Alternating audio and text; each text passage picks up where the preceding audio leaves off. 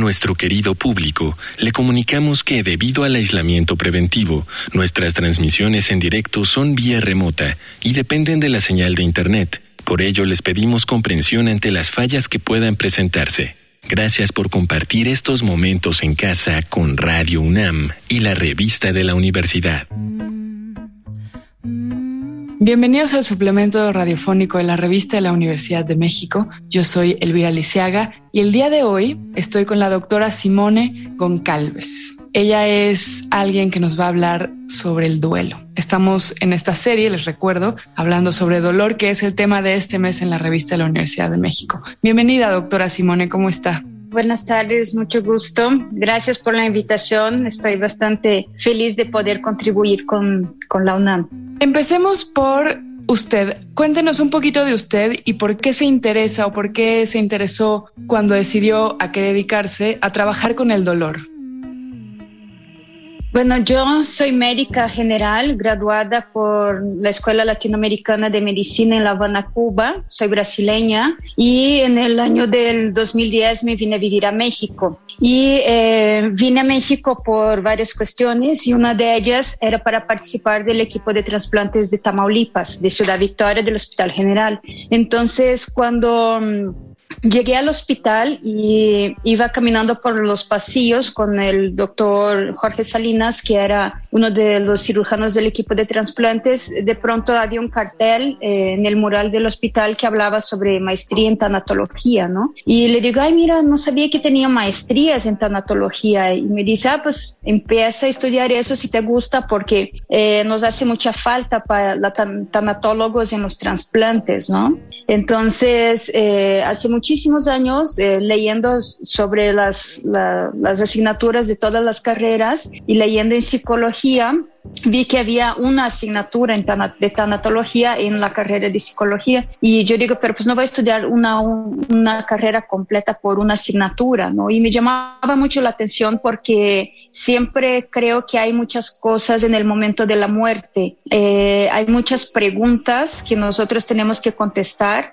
eh, sobre todo porque alguien se muere, porque se va de manera a veces tan abrupta, porque hay tanto dolor. ¿Quién nos explica la muerte? ¿Quién nos explica este dolor emocional? Que a veces sí se convierte en dolor físico, porque en ocasiones el dolor es tan intenso que logramos somatizarlo, ¿no? Y de ahí pues empecé a, a estudiar la maestría y me gustó mucho. Puedo decirte que soy una persona antes y otra después, como más bien soy una profesional antes y una profesional después que empecé a estudiar tanatología. Y seguido a eso, hice diplomados en tanatología y terminé eh, el doctorado en tanatología también, ¿no? Y sumado a eso, yo tengo la coordinación de donación y trasplantes y fui coordinadora de, del Hospital Médica Sur en México eh, por muchos años y en Tamaulipas también estuve participando del equipo de trasplantes.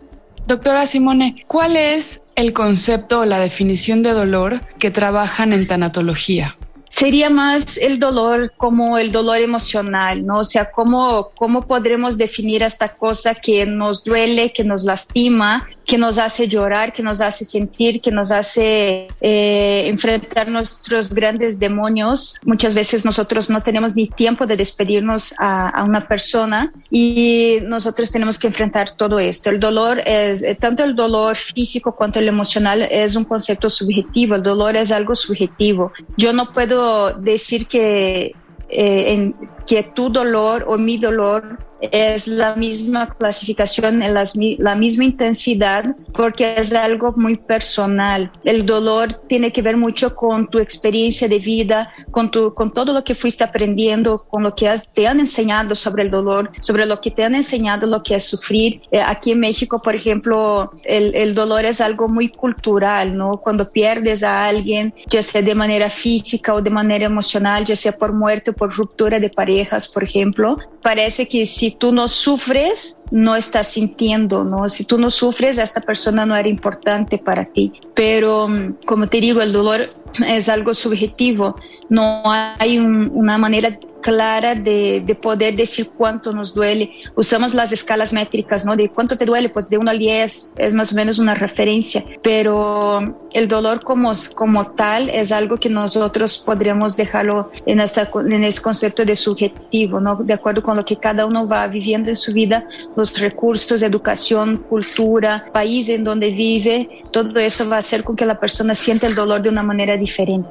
¿Y de qué manera se puede trabajar con el dolor? Es decir, ¿de qué manera el dolor puede pasar a dejar de ser solo sufrimiento físico o psíquico para convertirse en un proceso pues de superación o hacia cierta aceptación? Hay varias etapas, ¿no? Correcto. Bueno, para empezar debemos este, entender que eh, si vamos a estar hablando, por ejemplo, de duelo, del dolor en el duelo, tenemos que entender primero que el duelo es un proceso natural del ser humano. Cuando nosotros tenemos a una persona que o algo que nos importa, cuando perdemos esto, ya sea un trabajo, una persona, eh, sea um, recursos económicos, si nosotros perdemos algo y eso tiene eh, un valor emocional, un valor sentimental, es importante para nosotros, entramos en un proceso natural de duelo que eh, significa que vamos a estar pasando por etapas, ¿no?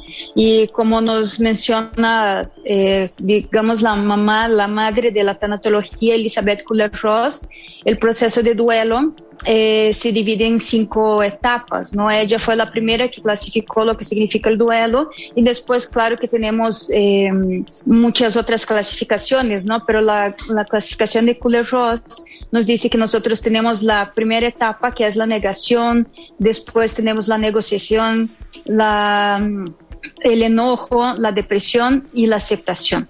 Como el, el duelo es un proceso entonces, nosotros tenemos que entender que no es una cosa lineal, es algo como si fuera cíclico. Lo que de manera muy particular, yo lo que sí considero y creo que eh, no cambia en las etapas de Elizabeth Kubler-Ross es el primero, la primera etapa que es la negación y la última etapa que es la aceptación. Las otras sí van a estar eh, cambiando entre sí. Primero, cuando nosotros tenemos un una noticia de pérdida, nuestra primera reacción es negarlo. Es decir, no, eso no es verdad, estás seguro de eso. Eh, siempre tenemos esta, esta parte de la negativa, ¿no? Entonces después tratamos de estar negociando con el ser superior, con tu, con tu ser supremo, ya sea Dios, Cristo, Buda, Krishna, Yahvé, el gran espíritu, cualquier, cualquier ser que tú consideres superior, vas a estar negociando con él para, para y de ahí, de ahí surgen las promesas, si me lo entregas con vida, si me, me das la salud, si me regresas mi trabajo, lo que sea que se perdió, estamos haciendo promesas y negociando con el Ser Supremo en búsqueda de una aceptación, de que acepten nuestras oraciones y que mm, tengamos eh, lo que buscamos, ¿no? Después de eso, si no, si no ocurre esto, entramos en, la etapa del enojo, que si fue una cuestión de salud, como está ahorita está tan en boga lo que es el COVID, que es nuestra pandemia de la actualidad, eh, empezamos, si, hubo la muerte, acusamos los médicos, acusamos la persona que nos contagió, acusamos a cualquiera, ¿no? Podríamos incluso acusar a Dios o tu ser superior de que porque no hizo nada, y les, siempre tenemos que buscar un culpable, ¿no? Y luego después de esto eh, tenemos la parte de, de, la depresión, que no es una depresión patológica como tal, pero es un estado profundo de tristeza, en donde nosotros no sabemos qué hacer, o sea, ya nos damos cuenta de que sí eh, negociamos, no aceptaron la negociación, nos enojamos y todo lo que pasó, y eso no, no nos trajo la persona de regreso. Entonces, de ahí sentimos la tristeza profunda, la depresión, la melancolía, y pasada esta etapa es cuando nosotros vamos entendiendo lo que es la aceptación. Entonces, van pasando los días, va pasando el tiempo y no nos queda otra de que sino resignarnos y aceptar la pérdida y con eso ir transformando todo lo que nos queda porque siempre eh, hay muchas cosas que son irreversibles, ¿no? La muerte, por ejemplo, es algo irreversible. Quizás un trabajo, quizás una pérdida económica, una relación de ruptura de pareja, quizás sí existe la posibilidad de reatar la relación y todo esto, ¿no? Pero cómo vamos pasando por estas etapas, cómo vamos pasando por este duelo, yo lo que digo a mis pacientes, lo que digo a las personas que yo acompaño en los procesos de duelo, es de que mm, es importante ir entendiendo, ir viviendo un día de cada vez. Muchas veces un día de cada vez es muy pesado porque el dolor es muy fuerte en ocasiones. Y si un día de cada vez está muy pesado, entonces vivimos medio día de cada vez. Pero a veces el dolor nos consume, es tan, pesa, tan fuerte que entonces tenemos que ir viviendo de hora con hora, ¿no? Y si la hora es muy pesada, dividimos en media hora y así vamos hasta tal vez quizás viviendo de minuto a minuto, porque si pensamos cuando estamos en un proceso de dolor muy profundo y muy fuerte, a veces pensar en un día es demasiado. Entonces tenemos que ir caminando en este, a veces menciono, ¿no? Que el duelo parece ser un camino oscuro, que no encontramos la, la parte en donde va a estar la luz, pero este camino que vamos trillando tenemos que irlo pasando de poco a poco. No nos sirve mucho en, eh, usar a veces eh, pastillas, tabletas para tranquilizarnos, porque cuando pasa el efecto de las pastillas, de los medicamentos, el dolor te va a estar esperando del otro lado otra vez. No hay manera de superar un duelo sin que no sea vivirlo.